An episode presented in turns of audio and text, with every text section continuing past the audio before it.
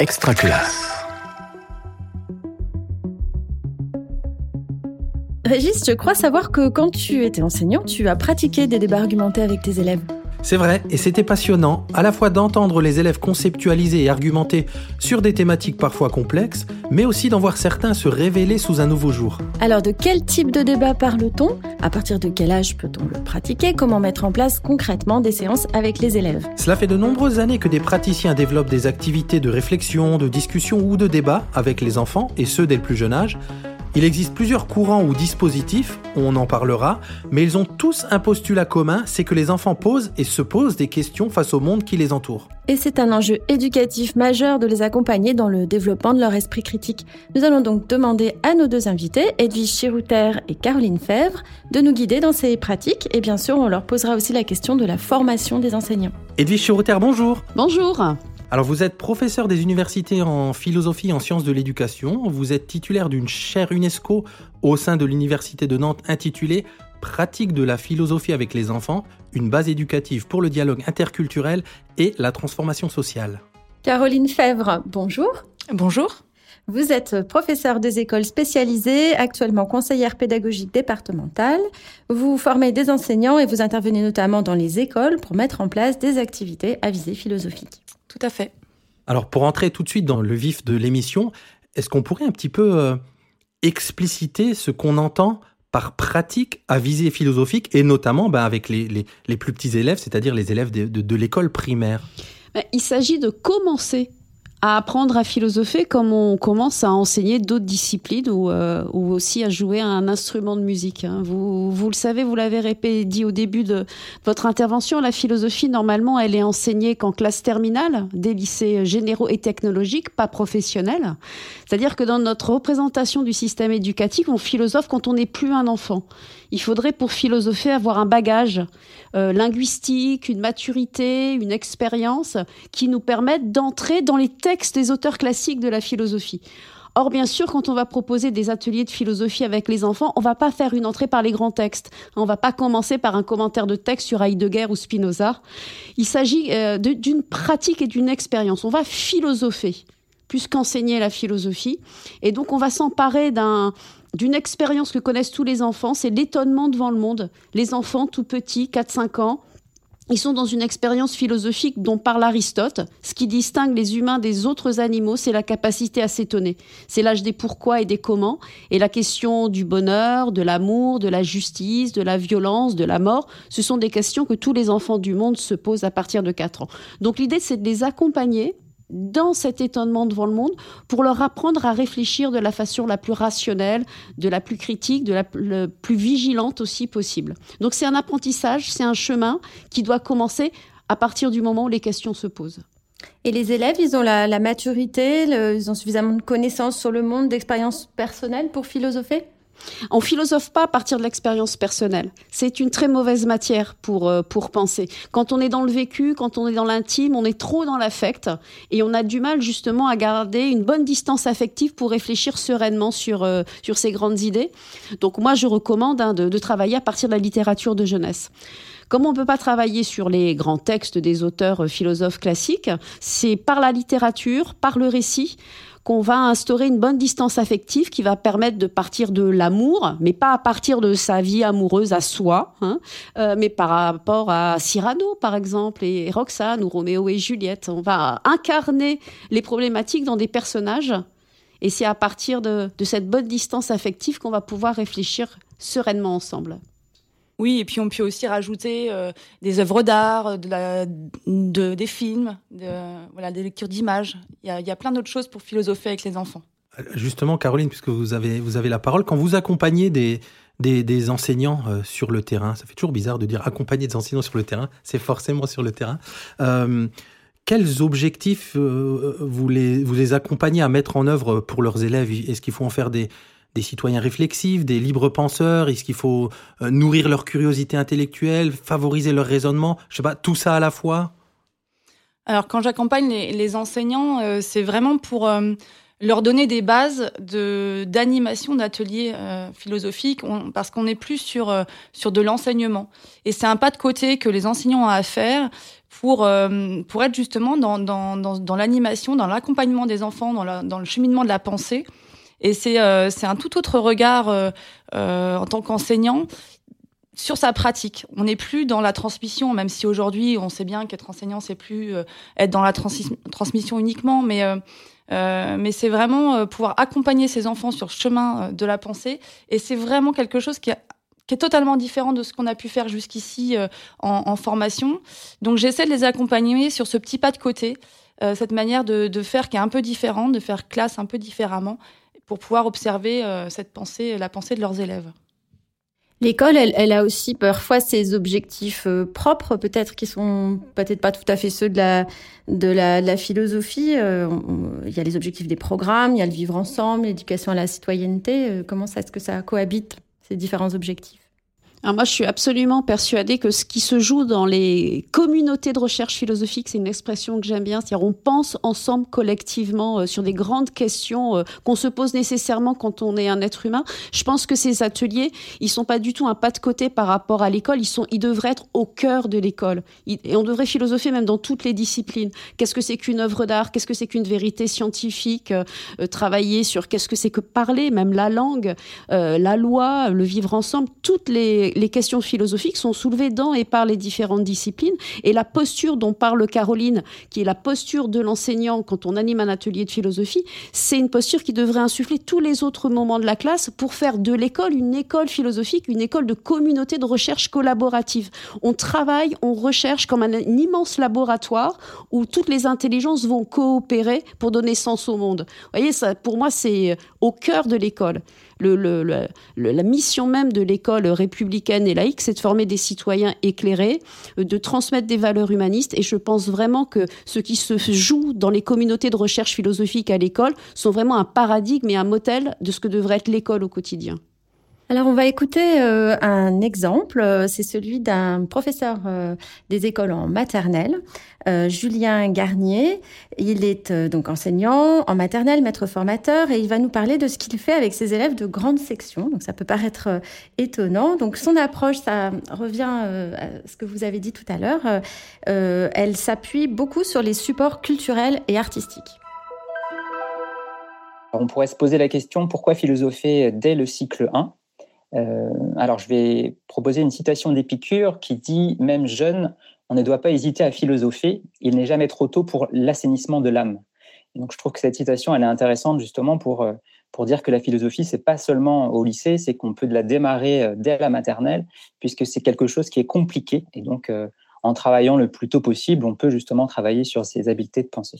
J'essaie de travailler quatre habiletés de pensée. Donc, je reprends trois habiletés de pensée de Michel Tozzi qui sont conceptualisées, argumentées et problématisées. Et j'en rajoute une quatrième qui pour moi est importante, celle de François Galichet, donc qui euh, il parle de l'interprétation, ce qui permet aussi de déchiffrer les, différents sens possibles. Euh, Bien évidemment, un enjeu important, c'est de répondre aussi aux préconisations des programmes de maternelle. Hein. Donc, à travers mes séquences de philosophie, je vais aborder des compétences langagières, donc débattre, euh, justifier un point de vue. On va aussi apprendre ensemble et vivre ensemble, hein, ce qui est vraiment important. Et puis, euh, moi, j'utilise des supports culturels, donc je vais euh, travailler avec des reproductions d'œuvres d'art, mais aussi des illustrations d'albums. Donc, je vais euh, développer la, pensée critique face aux images. Concernant ma démarche pour ma, séquence de philosophie, donc j'essaie de la construire toujours en quatre temps. Le premier temps est euh, celui de, des représentations initiales euh, sur le concept au niveau des enfants. Donc, on va poser la question qu'est-ce que ça veut dire grandir, par exemple? Donc là, sans aucun support, déjà récolter les premières idées des enfants.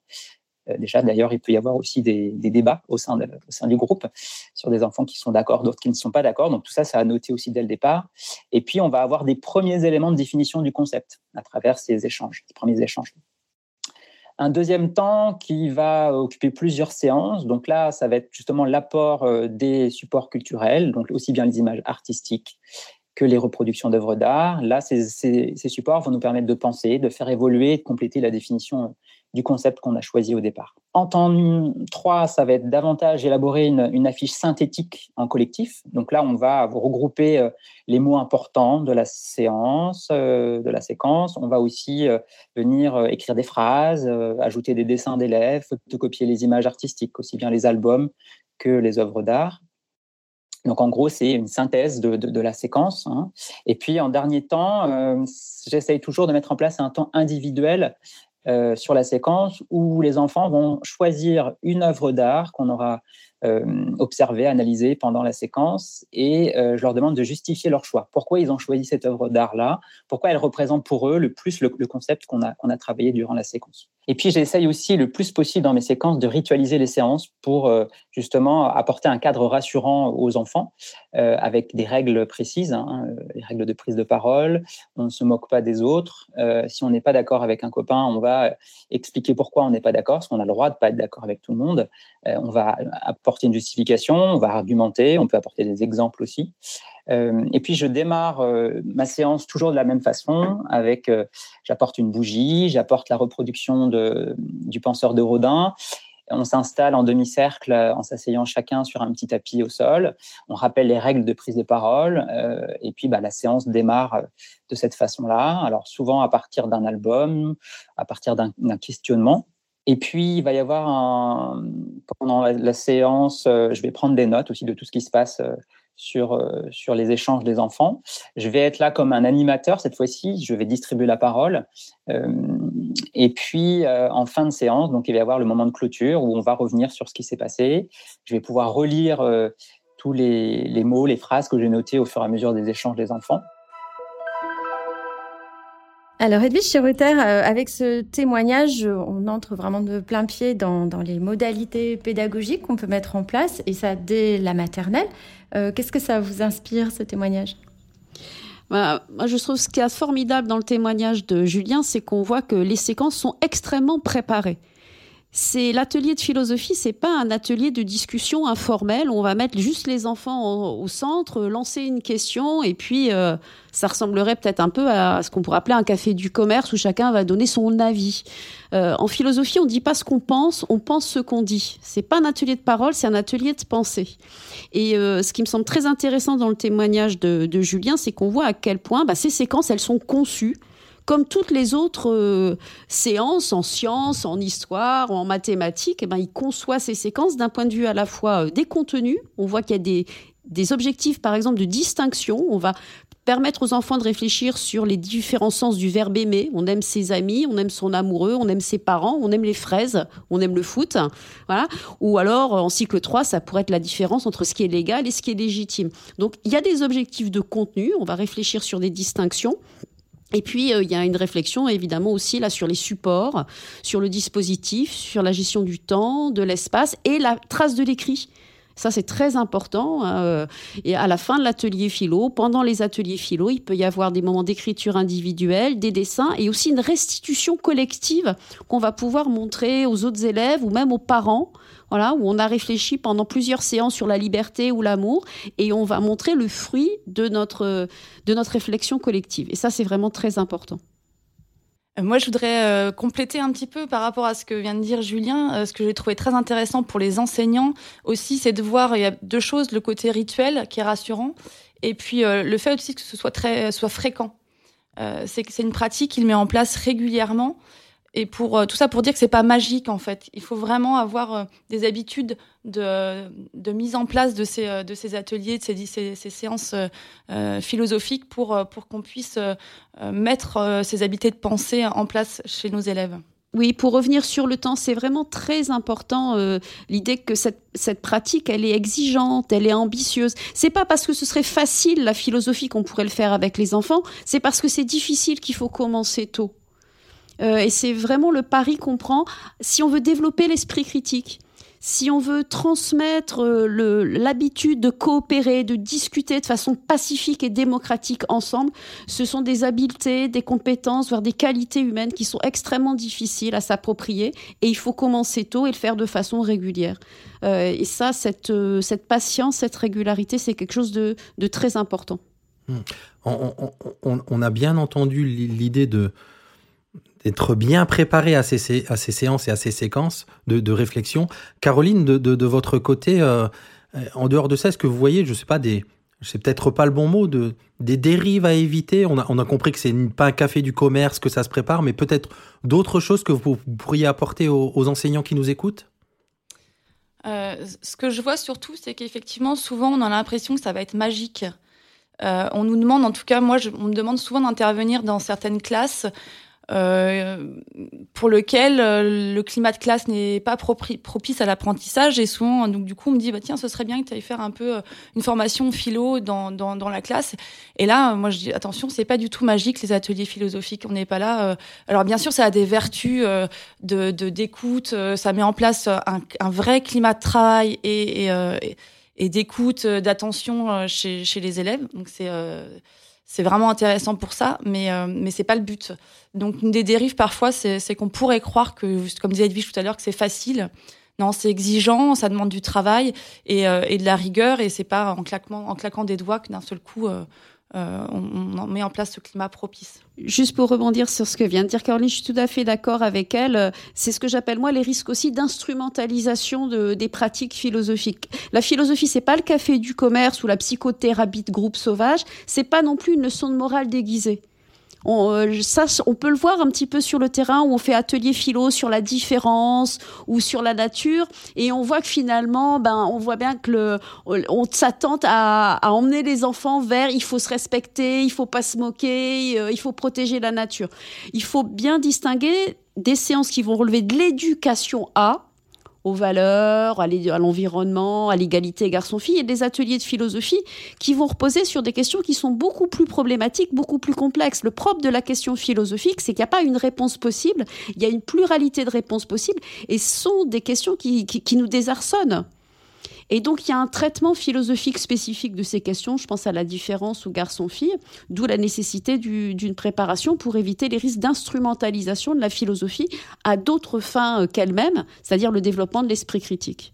Et, d'ailleurs, à ce propos, c'est vrai que quand on est enseignant, il faut se sentir prêt à, à entendre ses élèves, ses élèves être en désaccord avec soi pas forcément évident non plus. C'est-à-dire qu'on on est d'accord avec le fait qu'on va libérer euh, la parole, euh, qu'on leur apprend euh, cette parole publique et que du coup nos élèves vont être amenés peut-être à être en désaccord avec nous et, on n'est pas là. C'est comme dit Edwige, c'est pas une leçon de morale. On n'est pas là pour trouver un consensus à la fin. On est là pour se rendre compte qu'on a des avis différents et qu'on vit les uns avec les autres. Alors pour que ça puisse euh, fonctionner, cet échange et la, qualité de cette euh, discussion philosophique, euh, il y a un cadre. Alors je vous propose qu'on écoute un, petit extrait. C'est le, tout début d'un débat à visée philosophique par des élèves d'une classe à plusieurs niveaux. Il est animé par Sylvain Connac. Le, la DVP va commencer, je serai le président. On ne se moque pas, on écoute celui qui parle et les gêneurs euh, trois fois seront exclus. Un tour de table, monsieur Alors le thème de la discussion d'aujourd'hui, c'est qu'est-ce qu'une insulte? Donc qui veut répéter les trois exigences qu'on utilise pendant la discussion philosophique? On doit dire pourquoi, on doit dire des définitions et, et poser des questions. Antoine bah, Il faut aussi pas répéter ce qui a été dit.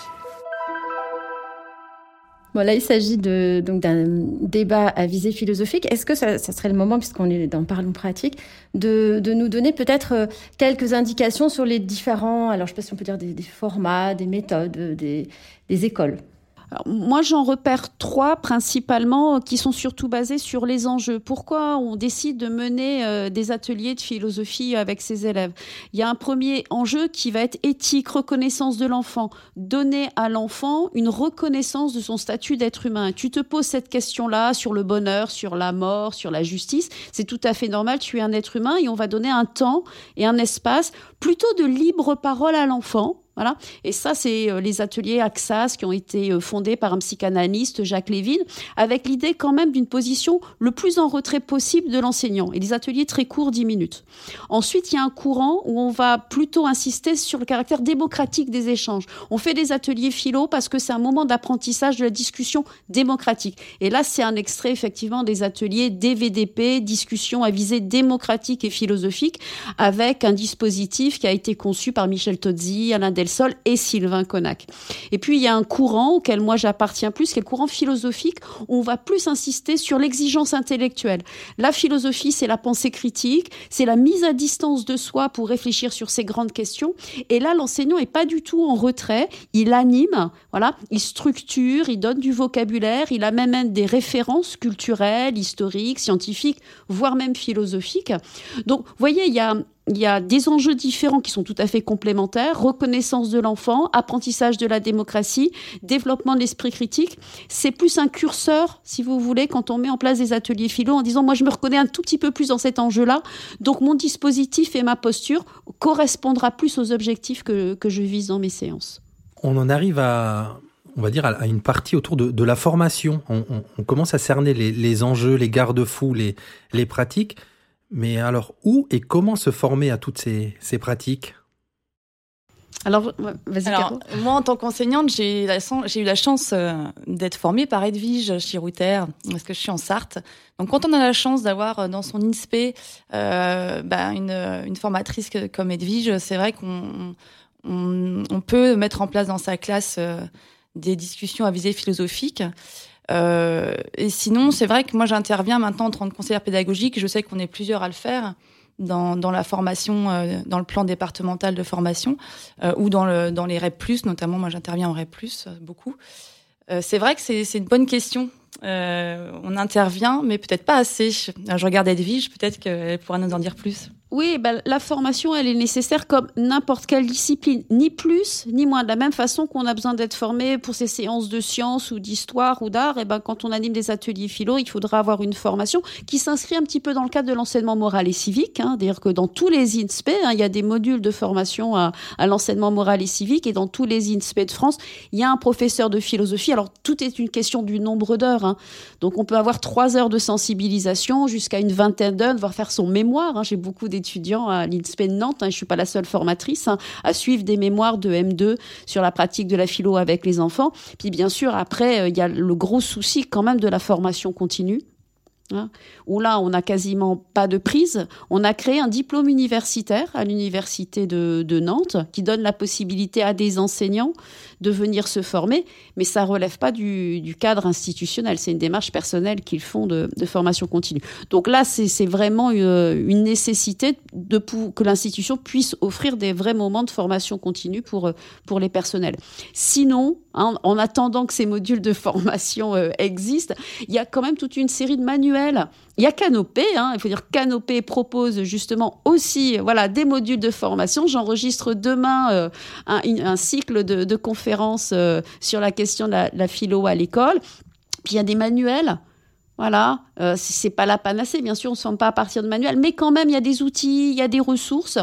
Et moi, quand j'ai commencé il y a 20 ans à travailler sur la philo avec les enfants, il n'y avait rien pas de manuel. Aujourd'hui, la difficulté, je dis beaucoup à mes étudiants euh, en formation initiale et continue, votre difficulté, ça va pas être de les trouver, ça va être de les choisir. Tellement il y en a aujourd'hui. Est-ce qu'on peut poser peut-être un petit point de vigilance par rapport à des intervenants extérieurs auxquels on serait peut-être tenté de faire appel? Tout dépend de la formation qu'ils ont reçue. Il y, a, des gens qui peuvent être tout à fait légitimes parce qu'ils ont suivi, euh, ils ont fait des études de philosophie ou pas, ou ils ont suivi des modules de formation aussi. Il y a des associations qui existent, hein, qui proposent euh, des modules de formation avec parfois plus d'heures que ce que peut offrir en, en INSPE. Hein. Euh, donc tout dépend, bien, comme n'importe quel intervenant extérieur. Hein. si on fait venir un intervenant extérieur en musique ou en sport, eh ben, on s'assure effectivement de, son degré de compétence et de sa légitimité pour intervenir dans les classes. Alors justement, nos, auditeurs auditrices euh, ont besoin de références, d'inspiration. Donc, euh, qu'est-ce que vous pourriez euh, partager avec eux? Je commence par Caroline. Alors moi, je voulais partager avec vous le livre d'Olivier Houdet, L'inhibition au service de l'intelligence. Et notamment, ce que j'aime bien, c'est le sous-titre Penser contre soi-même. Je l'aime bien parce que on dit souvent, et moi la première, j'ai souvent dit à mes élèves, pensez par vous-même.